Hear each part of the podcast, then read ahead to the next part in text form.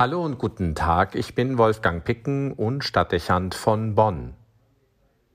Viele Probleme und Krisen, mit denen wir gegenwärtig konfrontiert sind, scheinen sehr deutlich danach zu verlangen, dass der moderne Mensch seine Idee vom Leben, auch von der Ökonomie, grundlegend verändern muss. Nicht zuletzt die Flutkatastrophe, die im Westen Deutschlands und den angrenzenden Benelux-Ländern auch im Süden Bayerns und in Sachsen zu vielen Todesopfern und erheblichen Schäden beigetragen haben, zeigen auf bedrängende Weise, dass die menschliche Lebensweise der letzten Jahrzehnte zu einer Veränderung unserer Lebensbedingungen geführt hat, die existenziell bedrohlich werden können. Wir haben Raubbau mit den Ressourcen der Erde betrieben und die Welt so massiv verändert, dass sie zunehmend mehr aus den Fugen gerät. Die Geschwindigkeit, mit der diese Entwicklungen Fahrt aufgenommen hat und jetzt immer mehr Wirkung zeigt, lässt Zweifel darüber berechtigt sein, ob es uns noch gelingen kann, diesen Prozess aufzuhalten oder sogar umzukehren. Nicht wenige Wissenschaftler befürchten, dass der Point of No Return bereits überschritten sei. Selbst ein gemeinsames und zeitgleiches Umdenken aller Menschen würde uns nicht davor bewahren, dass wir in den kommenden Jahrhunderten mit den massiven Folgen einer ökologischen Veränderung zu tun bekommen werden. Starkregenfälle und Wetterextreme, der Anstieg des Meeresspiegels, Luft- und Meeresverschmutzung, Trockenheit und Dürre, das Artensterben bei Tieren und Pflanzen, diese und viele andere Ereignisse werden uns konstant begleiten und nicht mehr loslassen. Das wird den ökonomischen und militärischen Wettkampf um die Ressourcen, um Rohstoffe und Wasser verschärfen und brutalen Verdrängungswettbewerb um Wohlstand und Sicherheit anheizen. Es ist sehr wahrscheinlich, dass die Mittel der Politik rücksichtsloser werden und die Zahl autoritärer Regime zunehmen wird. Die Konkurrenz um gute Lebensbedingungen könnte brutal werden und dürfte die Schere zwischen arm und reich immer weiter auseinanderziehen. Sehr wahrscheinlich wird die Anzahl an instabilen Systemen, an Bürgerkriegen und bewaffneten Auseinandersetzungen zwischen Staaten merklich zunehmen mit verheerenden Auswirkungen auf die Bevölkerung. Erstmals seit langem berichten die Statistiken, dass die Armut weltweit wieder deutlich zugenommen hat. Alles in allem fördert das eine Eskalation der Fluchtbewegungen auf dem Globus.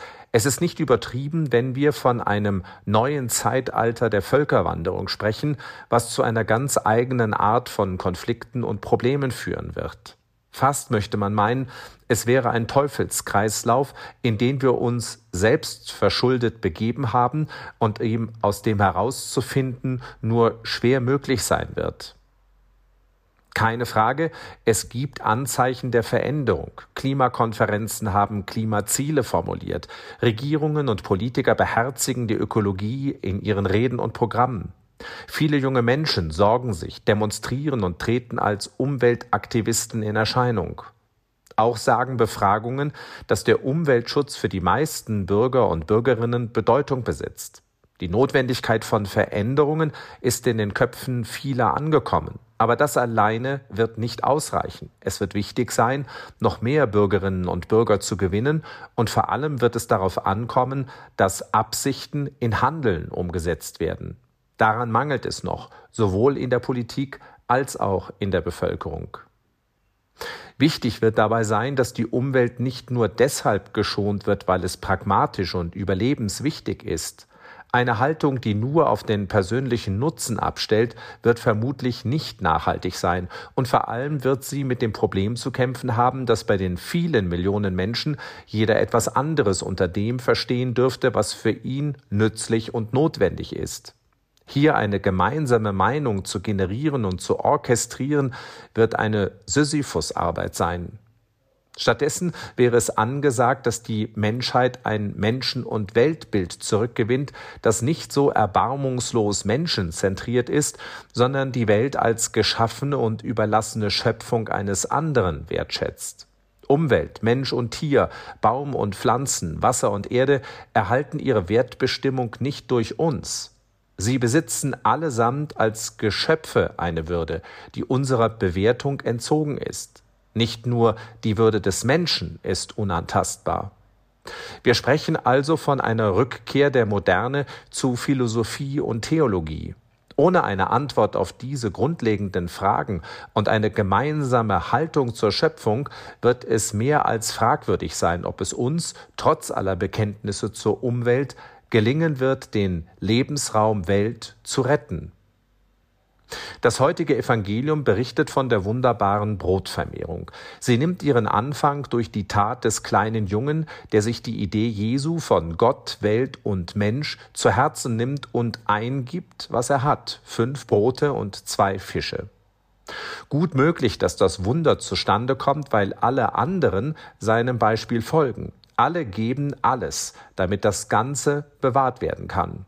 Sie tun es nicht zuerst um ihrer selbst willen, sondern für das Wohl aller.